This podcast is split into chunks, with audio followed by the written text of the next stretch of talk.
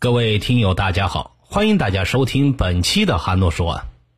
话说呀，这北京西单可是一个繁华的地儿，东四西单鼓楼前，前门外边赛过年。这句话，但凡是在北京生活过，多少都有点耳闻。就在这一片繁华的背后，曾经发生过一起震惊一时的大案。闲言少叙，开始咱们今天的案子。这个事儿啊，大约发生在八二年，也有说是八一年，在九十年代初传的比较厉害，在北京的一些老住户可能会还有一点印象。现在西安北大街那附近十字路口还往北，老西单没改造之前有个牌楼，后来就被拆掉了，但当时那地貌还基本保存了原来的样子。顺着牌楼往西，在八十年代初的时候，开了一家门脸不大的包子铺。掌柜的姓冯，是个四十来岁的中年汉子，名字详细叫什么已经没人知道了。每天活不算多，大笼屉一屉三十来个包子，每天上下午的干，能做三百来个。老冯打馅的手艺还不错，做出来的包子肉汁多又肥实，但发面的功夫差了一点，做出来的包子卖相不那么好看，面也有点酸，但这味道呀，那是没得说，买卖还干得过去。老街坊和附近上班的人，时不常绕个道过来买几个包子，一天下来也能挣个百八十块的。八二年的初夏，老冯早早就起来干活头六点之前呢，这馒头就出了锅，热腾腾的摆在桌上。这个时候，从东边晃晃悠悠骑过来一个人，车上这人三十来岁的年纪，穿着不怎么讲究，远远的他就看到老冯的这家包子铺。奔着这边紧骑了几步，在老冯的铺子前面就站住了脚。哎，给我拿四个包子。这个人流里流气的冲着老冯说了一句：“啊，您等会儿啊。”老冯捡了四个肉包，递给了骑车人。那骑车人接过包子，把这下边垫的草纸一揭，掉过个儿来，拿这指甲开始抠包子底儿。这个举动，一些老北京的人肯定是有印象的。当时有一种不良的社会风气，吃包子就揭开盖只吃里边肉丸，然后搓肉汤，不吃外边包子皮儿。这人就是这么吃的包子，把这肉丸挑出来吃了，包子皮儿随手扔到老冯的土簸箕里。这老冯有点看不过去了，就说了一句：“哎，我说同志啊，你吃包子也别糟践粮食啊。”他这么一说呀，吃包子的人反而火了。我这么吃怎么了？你这脸大呀，管得着我吗？这人是劈头盖脸的两句砸到老冯身上。老冯脾气也不算好，当时就瞪起眼：“嘿，你怎么说话呢？嗨，你怎么说话呢？你这包子皮这么硬，活人能咽得下去吗？你瞧你哥的这茧，怎么吃啊？还管我吃不吃皮？你这包子没吃死人就算不错了，要回家肚子疼，你给我等着，非抽了你这破地方！”老冯当时头嗯的一下就大了，见过不会说话的，可没见过这么不会说话的，句句都是夹枪带棒的，而且他知道自己和面发面的手艺一般，但还没这骑车人说的那么不堪。这次被人揭了伤疤，一怒之下抄起刮板就砍向这骑车人，刮板上除了面就是油，一下打在骑车人的身上，弄了他一身的零碎。这下骑车人不干了，立即支起车朝这包子铺闯了进来。老冯一见这人要动手，立刻拿起了大擀面杖。骑车人往上一闯，要夺老冯的擀面杖，这老冯一个不让，照着这人头上就是一下。那人也没想到啊，老冯是真敢动手，下意识一低头，啪的一下，擀面杖正中后脑勺，人是扑通一声就栽倒在地。这老冯是一边打一边心里就念叨：“你不是跟我递葛吗？怂了吧？”那人挨了一下之后，再也没有站起来。老冯当时以为呀是这人晕了过去，等会儿他缓过来，然后教育教育他，想着呀就把他扶起来，放到铺子里的一张小桌边，趴在了那儿。外人看的话呀，还以为那是早上没睡醒，趴着人觉呢。之后铺子照样营业。过了大概两个小时，老冯上午的包子基本上都卖的差不多了。回身一看呢，那人怎么还没醒？就走过去用手推推，这手一搭在那人身上，当时老冯就觉得不对劲儿了，这人怎么凉了？左右晃动两下，人是软趴趴的，手都耷拉到了地下。老冯当时就害怕了，忙用手在那人人中上量了一下，我去，人都凉了，这显然是死了。这可怎么办呢？人是死在他手里的。不管怎么说，这条人命是跑不了的。这要是让公安局知道了，肯定是要吃枪子儿的。当时时间比较早，正是鬼呲牙的时候，还没有什么人上街。万幸是没有人注意到他这里发生的这点事儿。想到这儿，赶紧把这人往肩上一搭，就拽进了后院的院子里。先找了一块油毡，先把这人卷起来，藏在门后。一切都干完之后，又装作没事人一样，继续卖他的包子。傍晚，老冯上了门板之后，把这骑车人的那辆自行车也推到了院子里，收拾整齐现场之后，他就开始琢磨该怎么处理这个尸体。这个时候，一个邪恶的念头在他脑子里边飞快的形成了：哎，我这干嘛不把它变成包子？这一卖出去，这可就跟我没关系了。哼，你都吃到肚子里边，还能找我不成？老冯仔细检查了一下，作坊里确实没有别人可以偷看，就把尸体摆放在肉案板上。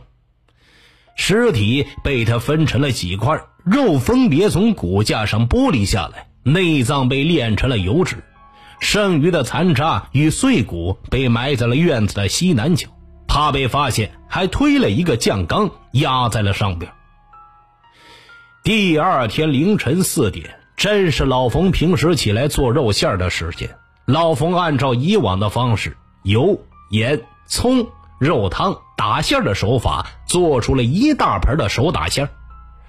做完之后，老冯心里有点不放心，他鼓足了勇气，用手沾了一下，放到嘴里一尝，呵，微微一皱眉。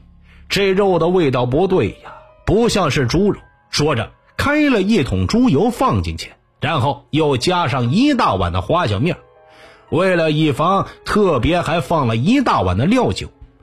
他当时在尝的时候啊，已经发觉不出这其实是人肉，而更好像是上好的猪肉。老冯开始卖这针线出的包子。自从啊，他用了这香肉之后，生意也开始好了起来。三四天的功夫，他做的这些香肉就已经用的差不多了。从一天每天能够卖二百多个包子，一下增加了一倍，而且还有供应不求的趋势。当初误杀人的那点恐惧感觉，逐渐在老冯的心中被淡忘。铺子现在火了，一天能卖上三四百块钱，这谁的店能够比呀？但这种兴奋来得快，去的也快，随着他的香肉卖光而逐渐的消散了。这可怎么办呢？现在这人都邪了，怎么都爱吃上人肉了？老冯在铺子里边卖包子，一边琢磨着下边该怎么把这铺子做好。蹭蹭蹭，一个熟悉的声音突然回响在他的耳边。老冯循着声音一看，原来是前胡同口前些天来的一家弹棉花的两口子。这两天这胡同的住家活都干得差不多了，看样子待不了几天，应该就要离开了。这些外地人在这可没什么根基，要是把他们也变成香肉。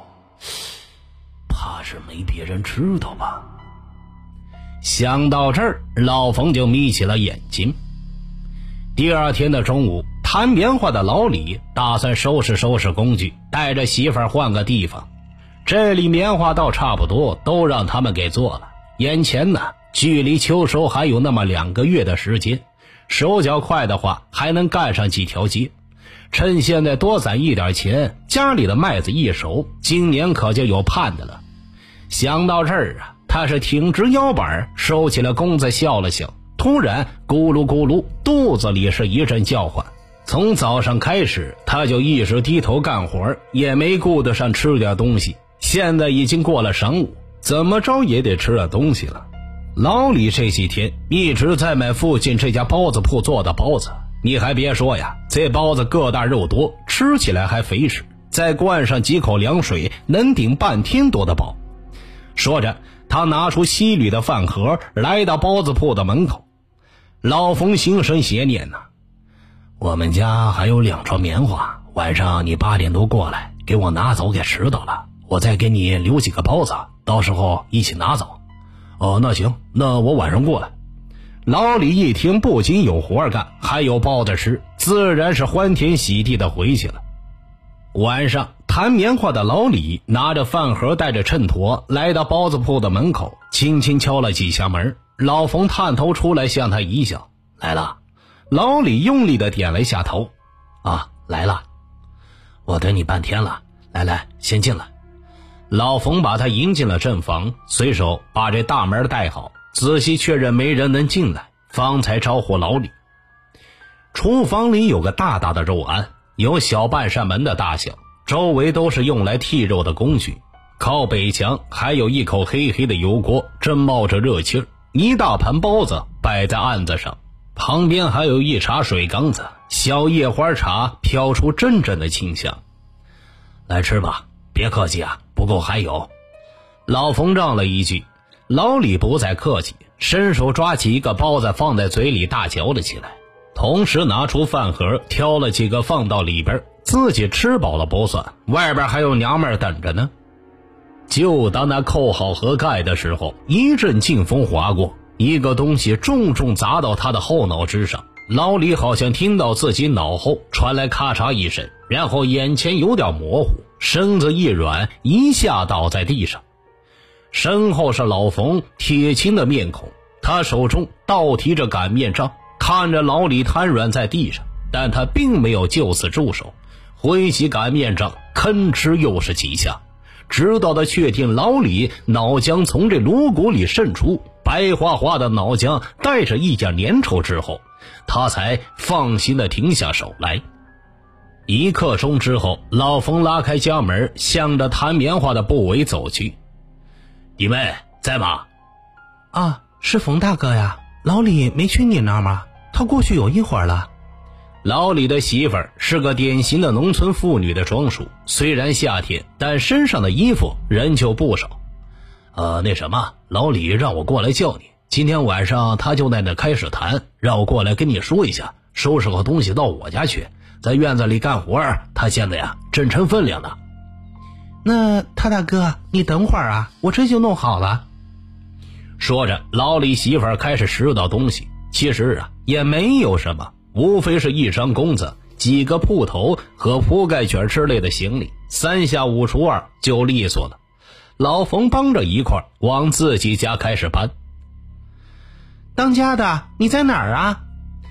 老李媳妇进了院子就开始喊，还没等老李媳妇喊出来，老冯早就拿出放在门后的擀面杖，朝他的头上抡了下去。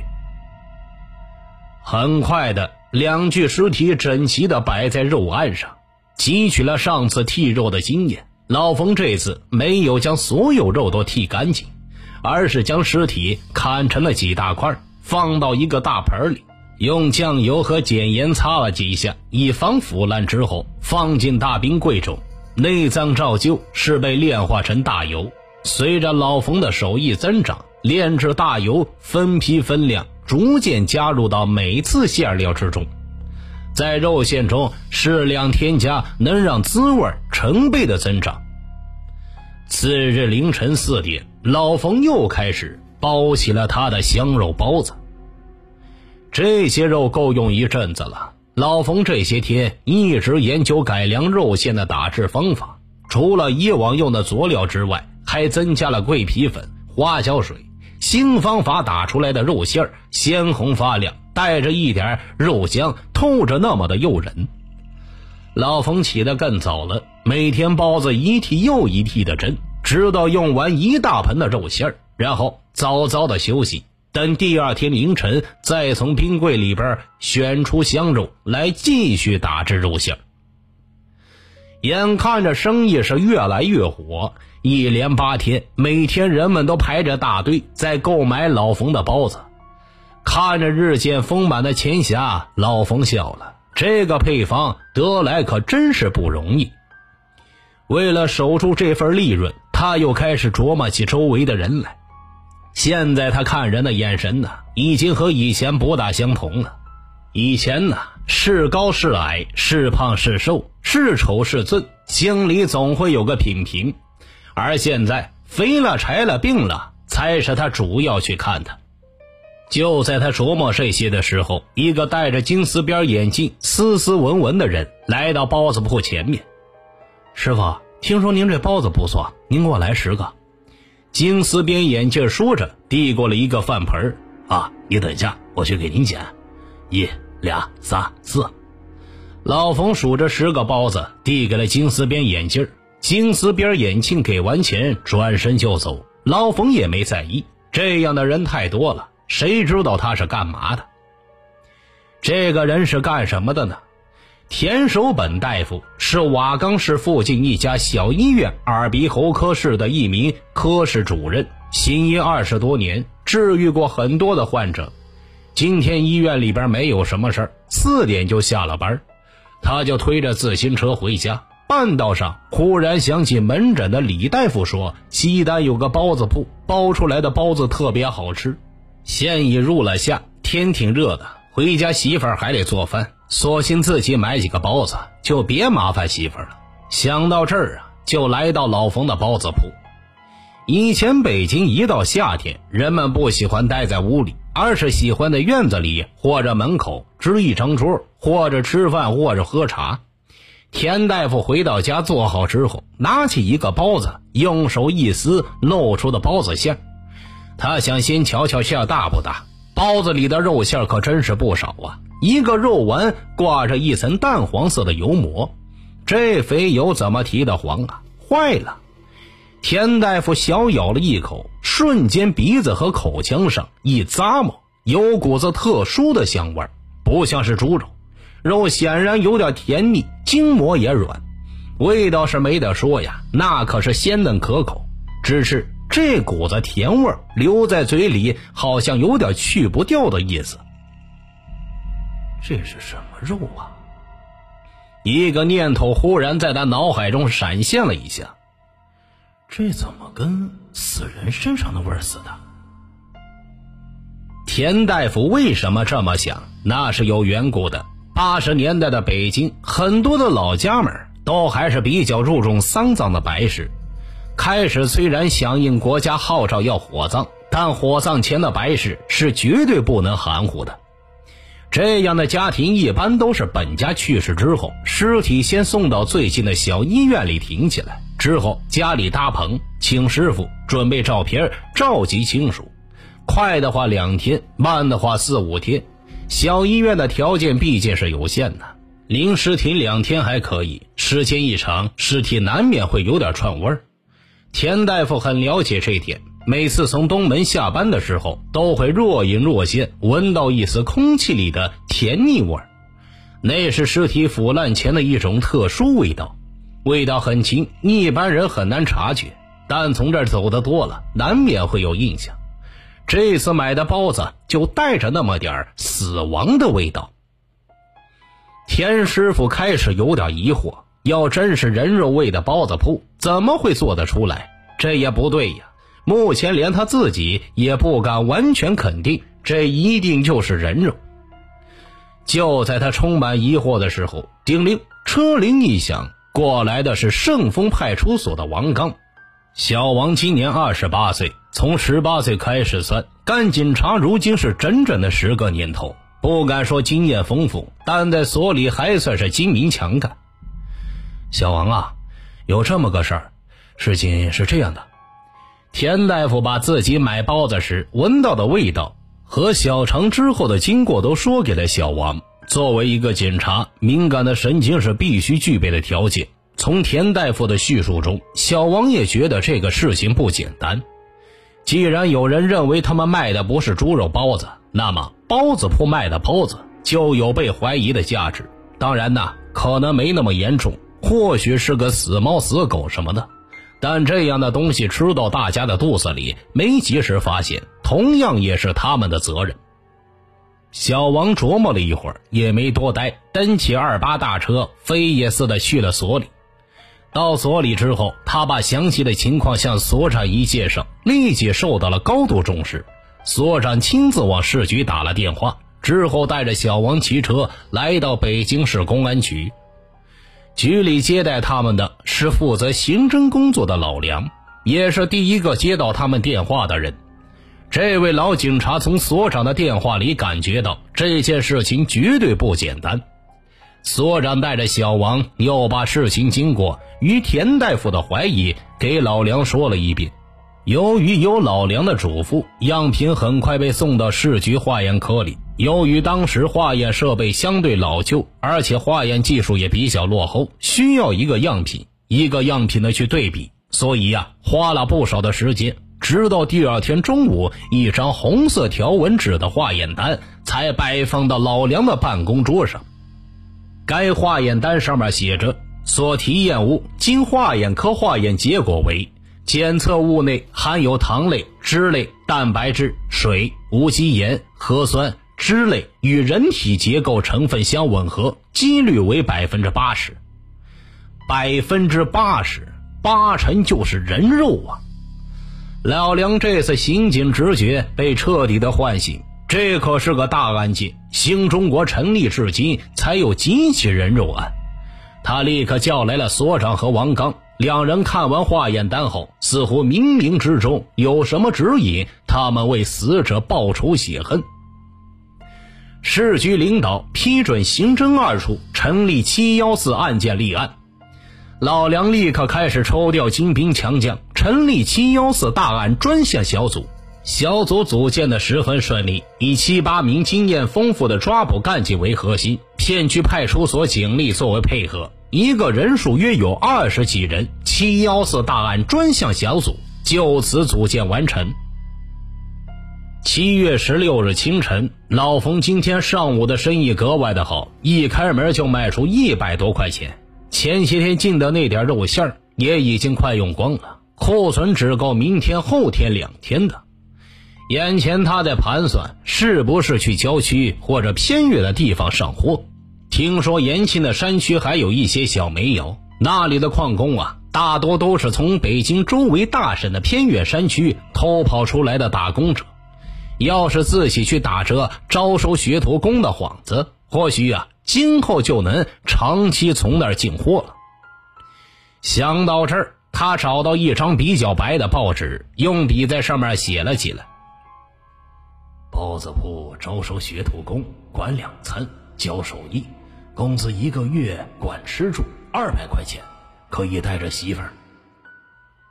延庆区的某广场上来了一些人，老冯问了几个都不太满意，不是家在附近的，就是住的一大群人一起出来打工的，都不符合他的要求。就在这个时候，他发现这群人的外围有一个人似乎很着急，可怎么也挤不进来，围着人群是团团转。老冯一看就问：“哎，外边那个你也找活啊？”“啊啊，呃，大叔，我我是找活的。”那个人的回答有点木讷，似乎不太会表达。老冯把他拉进人群，仔细一看，这个人的身量和他仿上仿下，但没他壮实。问了两句简单的话后，发现这人脑子稍微有些慢，但看着不那么灵巧。老冯是当下拍板：“行，就你了，跟我走吧。”人我找到了，大家都散吧。他这么一喊呢，大家是一哄而散，就剩下那个汉子。你叫什么名儿啊？俺俺叫俺叫大栓，是村里人都叫俺愣子。的确够愣的。老冯心里想着，带着大栓就上了回城的火车。同一时间，七幺四小组的人这个时候已经急坏了。在小组成立的那天晚上，就召开过抓捕会议。小组在抓捕之前要弄清凶手是否还存在帮凶。经过向上级领导汇报之后，决定进行埋伏监察。如果确定没有帮凶，立即对凶手进行抓捕。太阳西沉，街道被阳光染上了金黄。老冯带着大栓回到了包子铺，小组的成员都很兴奋，凶手回来了。看来呀，并不是发现监视哨而畏罪潜逃，张开的网很快就能捕到这条大鱼了。老梁和所长一边悄悄地布置警力，围堵住包子铺的每个路口，一边通知大家暂时不要暴露身份，秘密等待抓捕的时机。傍晚的时候，犯罪嫌疑人带着一名陌生人回到了包子铺。目前为止还弄不清他是帮凶还是被诱拐来的人，所以小组讨论之后，决定将抓捕行动延迟到夜晚。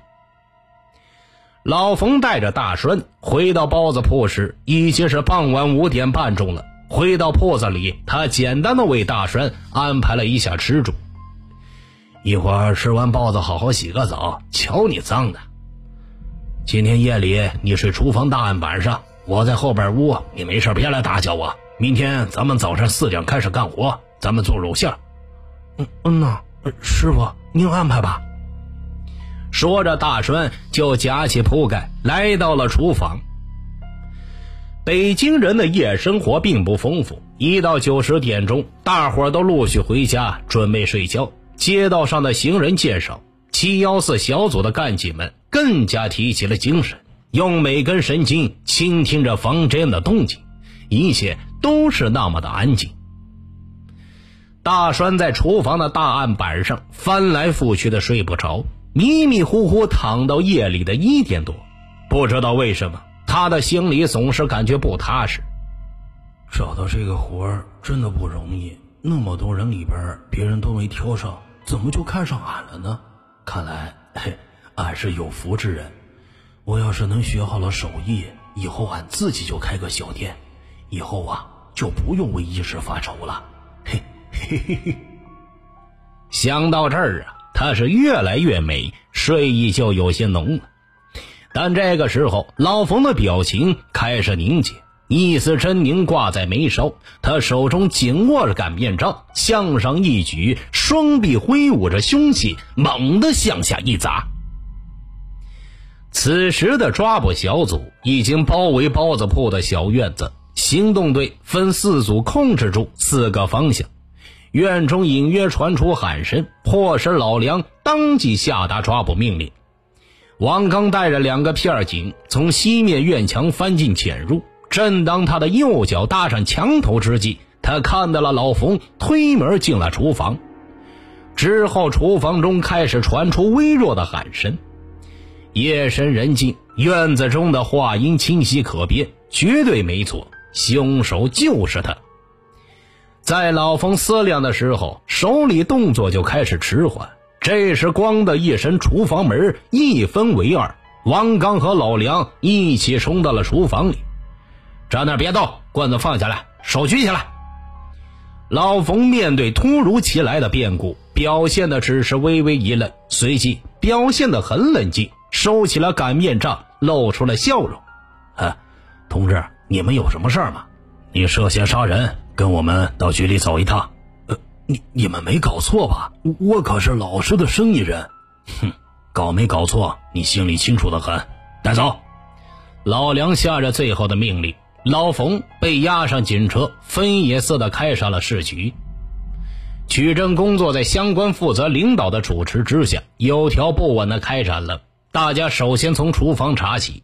当几个工作人员走进厨房的时候，都感觉到心中一紧。冰柜大门中赫然映入眼帘的是那条姜黄色的人腿。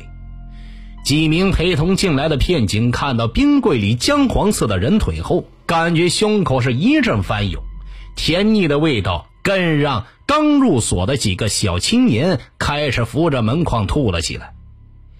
取样的工作人员在厨房取样不提，院中的二队有了重大的发现，在墙角的腌菜缸下边发现有泥土松动的痕迹，挖开一看，原来是几具碎骨，最下面还有三颗已经严重变了形的头颅，头颅表面皮肤已经呈现出中度的腐烂，法医小心将这些物证用塑料袋密封后，连同所有取样样本一起放到专用的铁皮柜当中。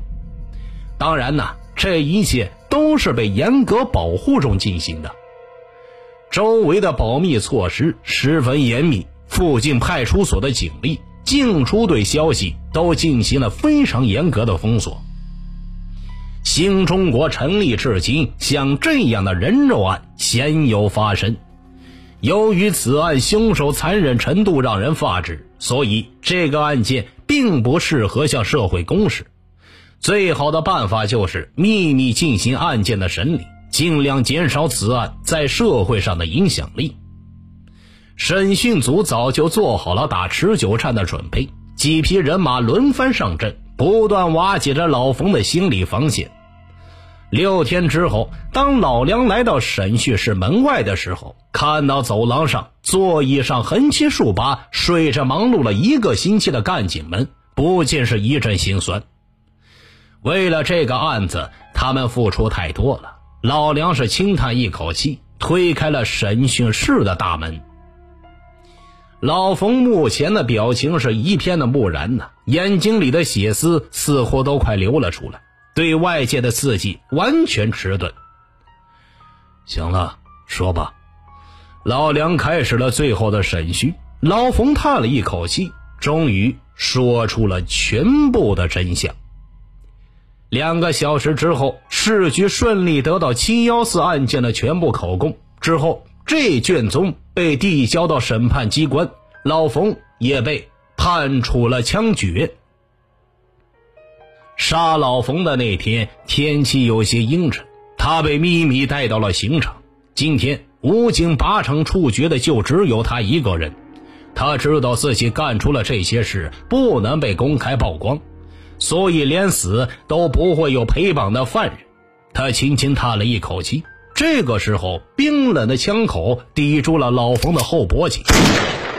他的一声闷响，一个邪恶的生命离开了世界。七幺四案件结束了，整个案件都被记录在那封卷宗中。由于考虑到此案对社会的影响太过负面。这份神秘的卷宗被一直保存了起来，但坊间以此案为背景的故事，乃至二十多年后的今天，仍旧接连不断被制造出来。那么，究竟谁说的是案件真实的原貌呢？恐怕这一切还要靠你们自己去寻找答案了。听大案要案，观百态人生。好了。这个案子就给大家讲完了，欢迎转发、订阅、留言，我是说书人韩诺。